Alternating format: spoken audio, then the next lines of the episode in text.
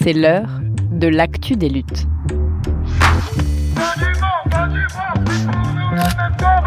Un podcast de Radio Parleur. Le son de toutes les luttes.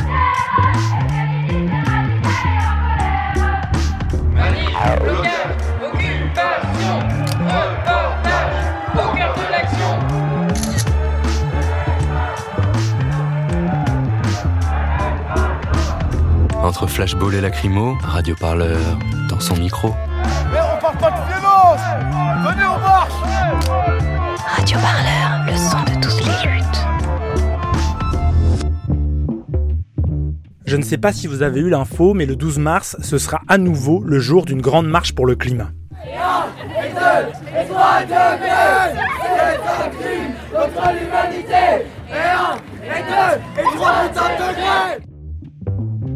Chez Radio Parleur et dans l'actu des luttes, cela fait plusieurs années que l'on vous raconte régulièrement le mouvement climat et que l'on couvre les marches qui s'enchaînent.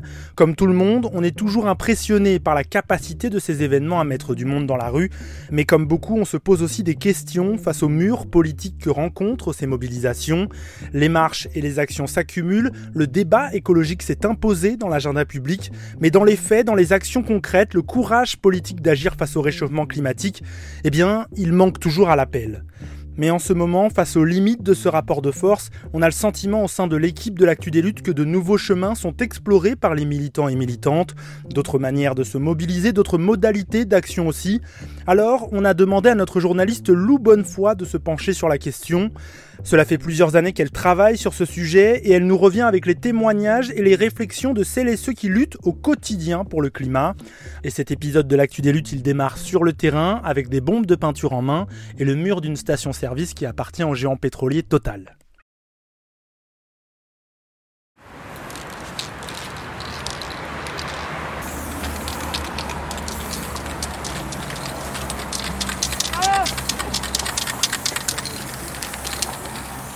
Attention, attention, range ta bombe.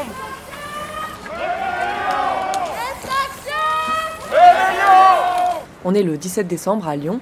Une dizaine d'activistes vient de mener une action coup de poing contre une station essence Total Energy.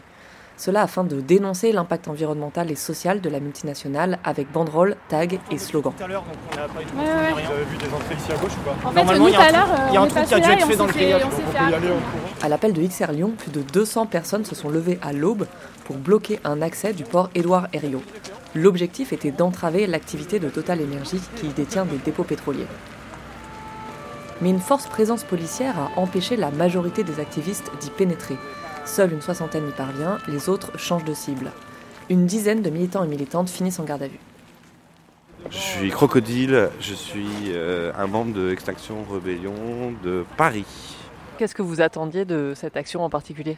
Faire monter la pression de toute façon euh, sur une entreprise et tout le temps euh, la mettre sur le devant de la scène pour qu'en fait les pouvoirs publics eux-mêmes, non seulement l'entreprise soit sous pression, que les pouvoirs publics eux-mêmes soient obligés de se prononcer. C'est-à-dire que c'est pas seulement de l'action de sensibilisation, c'est vraiment pour le coup faire perdre une journée, euh, voire plus un moment, voilà, c'est faire tous les moyens possibles. Euh, de toute façon, à un moment, on essaye tous les moyens possibles. En fait, c'est un signal, c'est-à-dire que l'idée, de toute façon, c'est on va être là, on va continuer, on le fera le plus possible. On le fait avec nos forces, on le fait avec euh, ce qu'on a, euh, puisque c'est tout ce qu'on a. Enfin, la désobéissance civile, tout ce qu'on a, c'est notre corps. Ça veut pas dire prendre un risque physique, mais c'est dire, ben voilà, je suis là, je suis debout et ça me révolte. Et euh, déjà, c'est une question de dignité en tant qu'être humain, de continuer de se battre pour le vivant et pour, euh, et pour aussi pour les pays du Sud. Est-ce que pour toi, il y a eu une évolution dans le mouvement climat ou peut-être même dans la manière dont XR lutte depuis sa création? Tu parles des questions de désarmement qui se posent euh, en ce moment. Euh, bah, c'est des questions qui se posent euh, chez, chez tous les mouvements militants. Je pense qu'elles sont assez naturelles, puisque de toute façon, face à, être- à force d'être bloqué, le besoin d'aller plus loin est fort. Donc le désarmement, déjà, ce n'est pas la destruction, c'est la mise hors d'état d'agir tout de suite de quelque chose qu'on considère comme destructeur à ce moment-là. Celui qui, qui est destructeur, c'est pas, c'est pas nous. Nous, on empêche en fait une arme d'agir. Je crois pas que ce soit un point de bascule parce que le mouvement climat reste dans l'idée de la massification, euh, dans l'idée qu'il faille pour qu'il puisse marcher, ça ne sera pas de faire que des, actes de désarmement ou parce qu'en fait euh, si on fait que ça ben, ça restera très peu de monde parce qu'il y a les risques juridiques parce que c'est un mode d'action et qu'à un moment le rapport de force il a lieu par le fait que on est tellement nombreux que la société enfin que les pouvoirs économiques financiers et politiques sont obligés de se transformer et d'accepter cette pression euh, mais c'est quelque chose qui évolue, qui a beaucoup de sens sur les luttes locales, je, je trouve particulièrement parce que tu luttes sur un chantier, sur quelque chose de très concret. Nous sommes le petit point adressé des générations sans avenir. Des générations sans avenir. Le sursaut, l'insurrection. Le sursaut, l'insurrection. Et le refus de l'inaction. Et le refus de l'inaction. Nous sommes Extinction Rebellion. Nous sommes Extinction Rebellion. Moi, c'est Laura, je suis une militante pour la justice écologique et sociale, euh, pas mal impliquée dans les soulèvements de la Terre. Il y a un espèce de dogme de la non-violence qui, je pense, euh, vraiment euh, évolue, notamment sur ce qui concerne la destruction matérielle. Énormément de personnes sont un peu rendues compte que, ouais, c'est bien beau de, faire des die de mancher total, mais au bout d'un moment, notre colère, elle grandit et leurs actions, elles diminuent pas. Donc, comment on va faire pour un peu passer à la vitesse supérieure et se faire entendre et réussir à avoir un impact sur quand on voit que, par exemple, des mettre Lafarge hors d'état de nuire, c'est je sais pas combien de tonnes de, béton et de ciment qui peuvent pas être produites en une journée, tu te rends quand même compte que ça vaut la peine d'avoir euh, une action un peu plus impactante et une action qui a des conséquences concrètes sur, euh, sur la planète. Quoi. Par contre, si on se place sur l'échelle mondiale euh, des 50-60 dernières années de l'activisme écologique, en fait, la, diversité des tactiques était énormément utilisée. Quand on regarde ne serait-ce que l'exemple des groupes écologistes anglais dans les années 90-2000, euh, il y avait énormément de, désarmement, énormément de sabotage. En fait, c'était déjà un mode d'action qui était couramment utilisé. C'est une histoire qui est un petit peu difficile à trouver et qui n'est pas toujours très bien relayée. Donc, en fait, il y a un peu cette tendance malheureuse dans les groupes activistes à vouloir réinventer l'eau chaude, alors qu'en fait, il y a énormément de choses qui ont déjà été faites et sur lesquelles on peut s'inspirer. Et bah, voir le monde qui peut se déplacer euh, dans des petits villages comme Mosée-sur-le-Mignon pour euh, combattre des méga-bassines dont probablement la majorité n'avait pas entendu grand-chose à ce sujet euh, avant assez récemment. Moi, franchement, ça me donne de l'espoir et ça me montre que vraiment euh, il y a de l'énergie et il faut juste réussir à, la canaliser et il faut juste réussir à, faire en sorte de justement partager ces victoires et de partager le fait qu'on puisse réussir à, à obtenir quelque chose pour ne pas se laisser abattre et pour continuer à lutter de plus belle. La bassine ici présente, elle a été désarmée, neutralisée en plein jour par tout le monde aujourd'hui qui assume ce geste. Le 6 novembre, à Mosée-sur-le-Mignon, dans le marais Poitevin, près de 2000 personnes manifestent contre la construction de réserves d'eau artificielles. Tous et toutes dénoncent un projet au service de l'agro-industrie et défendent un autre modèle agricole. Une action de sabotage d'une méga bassine illégale conclut la journée qui s'inscrit dans le cadre d'une campagne des soulèvements de la terre. Aujourd'hui, un groupe de camarades, citoyens, paysans et paysannes a démonté la pompe qui permettait à cette bassine de se remplir.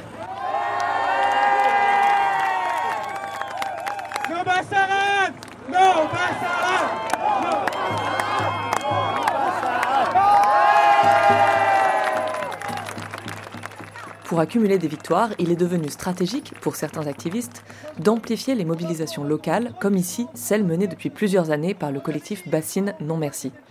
Cela passe notamment par le fait de leur donner une cohérence et une visibilité au niveau national. C'est ce que font la campagne des soulèvements de la Terre et l'association Lutte locale. Je m'appelle Léna, j'ai 23 ans et euh, bah, ça fait 5 ans que je suis activiste écolo et je me suis notamment beaucoup investie euh, dans le mouvement des jeunes en grève pour le climat avec Youth for Climate. Et là, euh, ça fait deux ans que je me concentre plutôt sur les, luttes locales. Bah, suite à la campagne super locale qu'il y a eu il y a deux ans, qui était une campagne inter-orga, il y, a eu, il y a plusieurs initiatives qui ont émergé. La première, c'était les journées contre la réintoxication du monde. Il y a eu les soulèvements de la Terre, donc euh, une campagne euh, qui rassemble euh, à la fois des groupes écolos, à la fois des groupes paysans et des groupes qui viennent plutôt du milieu autonome pour organiser des journées d'action en soutien aux luttes locales. Et en dehors de ça, il y a eu deux week-ends organisés par Partager Sympas, Z2A, Notre Affaire à tous, deux rencontres interluttes Et c'est vrai que bah, voilà, qu'il y ait toutes ces dynamiques en même temps et qu'on puisse tous se rencontrer, ça nous a fait nous rendre compte qu'il y avait, qu'il y avait vraiment des besoins en fait. Du coup, oui, Terre de lutte, l'idée, c'était apporter du, du, soutien à ces collectifs. On est plutôt une sorte de boîte à outils pour les luttes. Et du coup, bah, il y a plusieurs sur lesquels on peut aider. Et on a un pôle formation qui est un annuaire des formateurs et que et que sur des questions voilà de, communication, de relations presse ou même de sécurité informatique, on voit qu'il y y a des gros besoins. Les gens puissent euh, donc euh, trouver des formateurs près de chez eux. Il y a un pôle euh, action, donc là c'est plutôt, enfin l'idée c'est plutôt d'être en, en, soutien de, de, diverses manières aux, aux journées d'action coordonnées qui, qui, sont en train de se monter, que ce soit via les soulèvements de la terre ou via les suites d'Agir 17. Est-ce que, à titre personnel, toi, tu as l'impression que c'était pertinent euh, de rejoindre l'échelon local parce que c'était plus simple ou plus efficace ou qu'en tout cas c'était possible d'avoir des victoires à cette échelle-là? Et est-ce que tu as l'impression que, en fait, c'est une, une, tendance euh, actuelle du mouvement climat? On voit que c'est un mouvement social qui, qui se structure.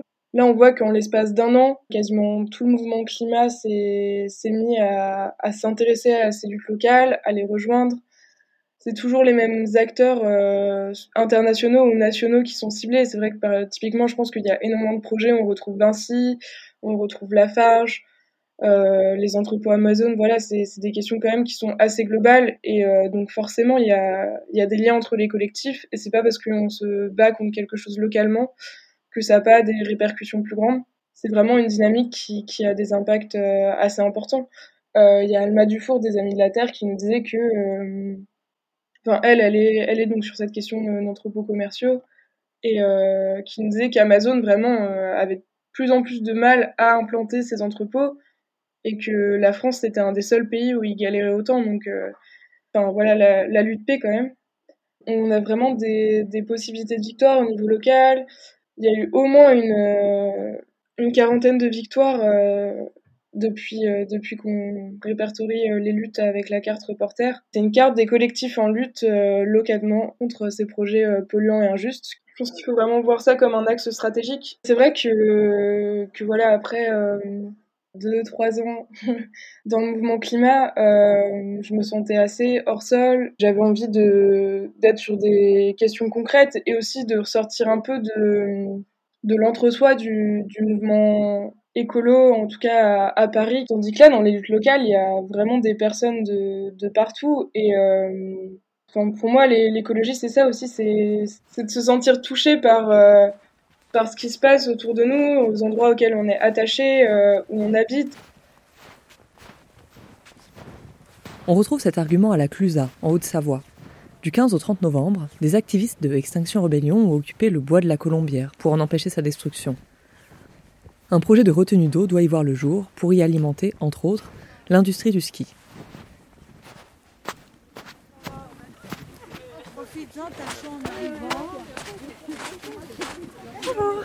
Alors que la neige tombe, ça discute alternative au ski alpin et économie d'eau autour d'un feu de camp. Le blocage, une première à cette altitude, a fonctionné. Les travaux ont été stoppés au moins jusqu'au printemps. De quoi alimenter un enthousiasme pour ce mode d'action mais la réalité des luttes est toujours plus complexe que spectaculaire. Extinction Rebellion a agi en s'appuyant sur le travail de fond mené par le collectif Sauvons Beauregard. Les actions de blocage ou de sabotage ne sont pas toujours pertinentes ou même possibles. Nous n'assistons peut-être pas à une radicalisation et à une relocalisation des luttes écologistes, mais à une diversification de celles-ci. Continuez, continuez, continuez les rebelles. Il n'y a que ça qui marche, la rébellion. C'était quoi la rébellion avant La COP21 à Paris en 2015 a marqué l'émergence de nouveaux acteurs très médiatisés comme Alternativa et NVCOP21. Depuis quelques années, ceux-ci tissent de nouvelles alliances avec d'autres fronts de lutte. Les thématiques sociales et environnementales cohabitent plus souvent dans le discours. Et la diversité des tactiques semble publiquement plus assumée. Cette tendance se nourrit de l'histoire déjà longue de la lutte environnementale et de manière générale de l'actualité des luttes sociales, mais aussi de la diversité des actions menées à l'international, comme Ende Gelände, la campagne contre le charbon en Allemagne, qui s'est traduite par des blocages d'industries massifs. Je m'appelle Elodie Nas, euh, je suis activiste, euh, porte-parole des mouvements Alternativa et Action non violente COP21. Ce sont euh, deux mouvements citoyens pour la justice climatique. Alternativa a été créé en 2013 avec l'idée de porter plutôt les alternatives, notamment au niveau local, Et c'est euh, c'est un peu ce mouvement qui a créé Action non violente COP 21 en 2015, juste avant la COP 21, avec l'idée que euh, construire les alternatives au niveau local dans les territoires était hyper important, mais que en fait ça ne suffirait pas si euh, on ne résistait pas, on ne s'opposait pas euh, à des projets euh, polluants, mais aussi du coup responsables du changement climatique. Nous sommes ici pour dénoncer les activités climaticides de Total qui poursuit les investissements dans les énergies polluantes comme les gaz de schiste, les sables bitumineux, forages en eau profonde. Alors que nous sommes à trois semaines de la COP 21. Euh, c'est sûr que euh, tout le monde ne peut pas agir partout et qu'il y a besoin d'avoir euh, des connexions entre les batailles qui se jouent au niveau local et au niveau national. en fait, je, je pense que aussi au niveau local, on peut gagner quand on utilise un outil euh, de visibilisation au niveau national et du coup de ben, de pouvoir euh, euh, faire venir des médias nationaux, de pouvoir impliquer, de faire du lien avec d'autres d'autres collectifs qui sont sur les mêmes sujets. En fait, on doit continuer à batailler au niveau au niveau national et au niveau international parce que dans le système dans lequel on est, les décisions qui sont prises euh, au niveau euh, des ministères, au niveau de la présidence de la République, euh, en fait, elles ont un impact sur nos territoires, elles ont un impact sur la façon dont on vit. Le choix qui a été fait par, par ANV, ça a été d'organiser des actions non violentes, souvent drôles, souvent créatives, et parfois des actions de, de blocage, donc qui s'inscrivaient toujours dans, cette, dans ce choix de la non-violence. Pourquoi avoir fait ce choix? Pour plusieurs raisons. pour des questions de d'efficacité et aussi euh, de euh, en fait de, de, pouvoir préfigurer le monde, la société que l'on appelle de nos voeux. L'action euh, directe ou des désobéissance civile, c'est un moyen d'action qui doit faire partie d'une stratégie beaucoup plus globale. Action non violente COP21 a pas mal travaillé avec d'autres organisations comme les Amis de la Terre, par exemple, qui font, enfin notamment du plaidoyer. Voilà, qu'on se retrouve dans un dialogue qui est bloqué, le fait de pouvoir créer de, de, la tension, créer du conflit, médiatiser, euh, tout ça, ça permet euh, souvent d'augmenter le rapport de force et du coup d'avancer. Et, euh, et, effectivement, c'est hyper complémentaire d'autres moyens d'action. On sait aujourd'hui que l'environnement, c'est devenu une préoccupation majeure de, nombreux Français et Françaises. Pour autant, le constat, c'est toujours le même. Il n'y a pas assez d'action, ça va pas assez vite. Est-ce qu'il faudrait changer de tactique et de moyens d'action? Je pense que le, la, la, force d'un mouvement euh, social euh, aussi euh, divers et aussi multiforme que celui du mouvement climat, mais comme aussi d'autres mouvements sociaux, c'est le fait d'avoir tout un une pléiade d'acteurs au format voilà qui n'ont pas le même type d'organisation, n'ont pas les mêmes objectifs ou en tout cas messages ou thématiques sur lesquels ils travaillent et, et, et a fortiori pas les mêmes moyens d'action enfin nous on, on, choisit aussi les actions euh, qu'on mène en fonction d'une stratégie plus globale, euh, mais aussi en fonction de euh, du type comment dire d'adhésion qu'on peut remporter du d'une partie de la population.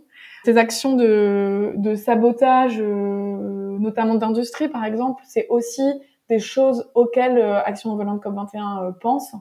Moi personnellement, j'ai le sentiment que ça devient beaucoup plus euh, possible de passer à ce type euh, d'action-là.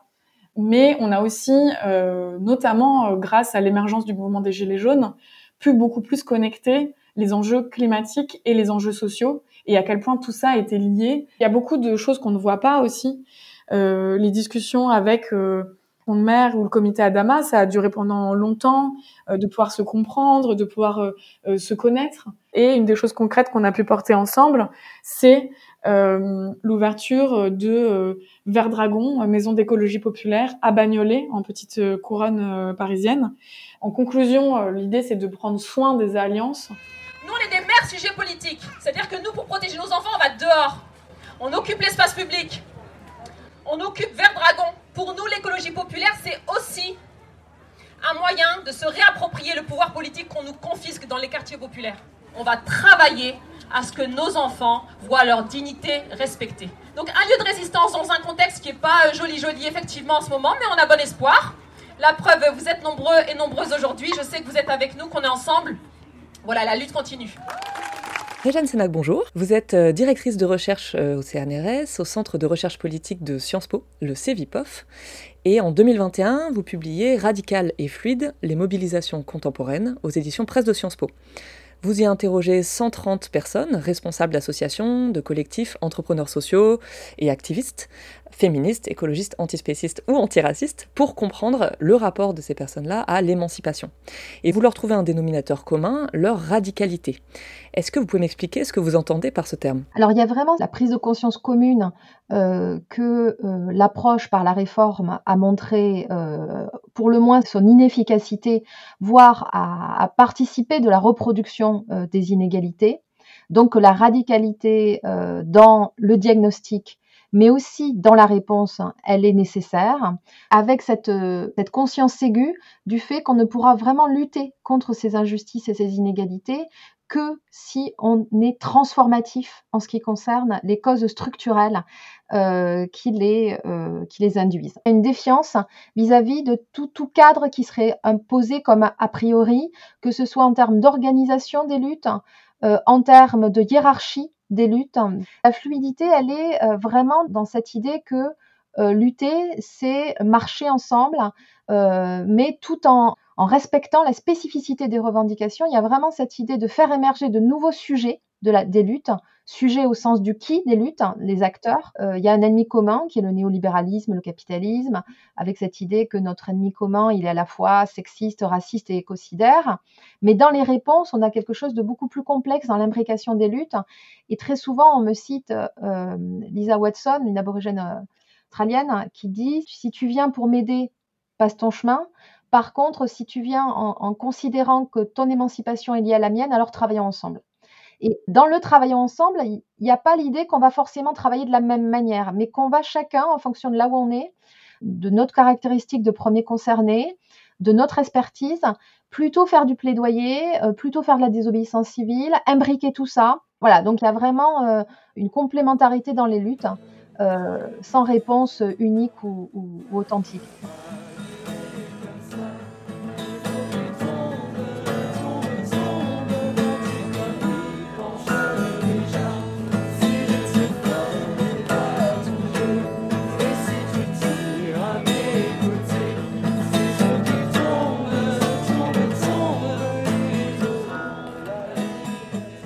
Vous écoutez l'actu des luttes. Laissez les bourgeois tranquilles, ça suffit maintenant. Rentrez chez vous. Bah oui. Non mais il y a un moment, il faut que ça cesse quoi. Ils nous emmerdent. On leur a dit c'est fini et le peuple, il, il doit suivre. On leur a pas assez bien expliqué, mon brave monsieur. Radio Parleur, le son de toutes les luttes. Le reportage de Lou Bonnefoy dans l'actu des luttes, on va bien sûr suivre pour vous les marches climat du 12 mars. À quelques semaines de l'élection présidentielle, l'objectif sera d'enfin faire émerger les questions environnementales dans les débats des candidats. En attendant, je vous donne rendez-vous sur Radio Parleur car vous allez les entendre, ces candidats et candidates. Radio Parleur s'allie à trois autres médias indépendants, Street Press, Regard et Le Média pour ces entretiens. L'émission se nomme Face aux Indés. La première, c'est ce jeudi 17 février dès 19h. Ce sera en direct vidéo sur tous nos réseaux sociaux. Vous retrouverez ensuite ces entretiens sur Radio Parleur en vous abonnant à notre chaîne de podcast Pensez les luttes. Voilà, j'espère que c'est bien noté en rouge dans vos agendas. Profitez-en aussi pour cocher la case de mercredi prochain pour ne pas rater le prochain épisode de L'Actu des luttes, votre podcast de reportage au cœur des luttes sociales. Salut